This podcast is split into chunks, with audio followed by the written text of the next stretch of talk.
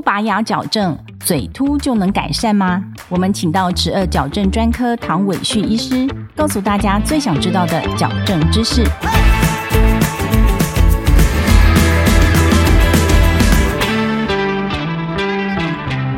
请问唐医师，不想拔牙就矫正，嘴凸能改善吗？一般来说的话，当然，如果我们有条件可以不拔牙的话，我们一定会是尽量不去拔好的牙齿。可是呢，在东方人的脸部的轮廓，其实比起白种人来讲的话，是属于比较饱满的，甚至是比较容易前凸的，有龅牙的情形。那我们做矫正的时候，比较会需要拔牙。那么几岁开始矫正是最好的时机呢？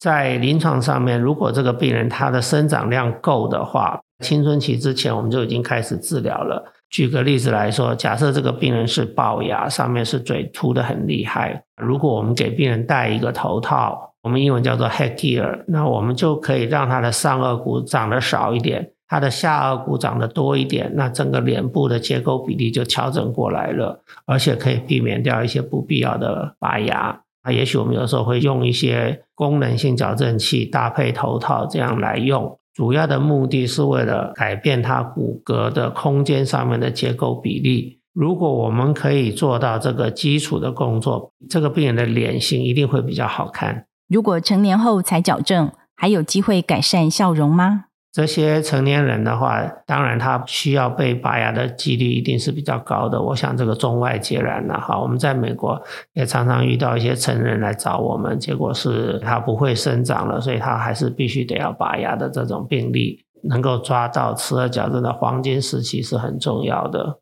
矫正牙齿拔牙会有哪些后遗症呢？矫正里面的后遗症。基本上，我觉得比较难去界定它了哈。常常其实就是矫正的成效不佳，那你也可以把它当做是一个后遗症，就是说，因为他第一次的治疗，他可能没有找到呃很适当的医生，很足够专业的医生，常常会遇到一些二次来做矫正的病人，他已经牙齿都被拔掉了，可是他就是还是个龅牙。本节目由上城齿颚矫正中心专业分享中。医师的专业能力与经验对于治疗的结果有什么影响呢？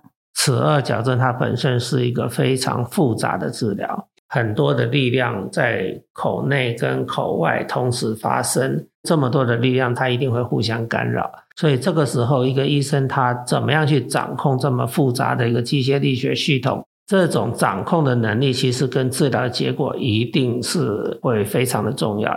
谢谢唐医师的分享。如果你喜欢我们的节目，欢迎到各大 Podcast 平台给我们好评。十二矫正大师讲堂，我们下一集见，拜拜。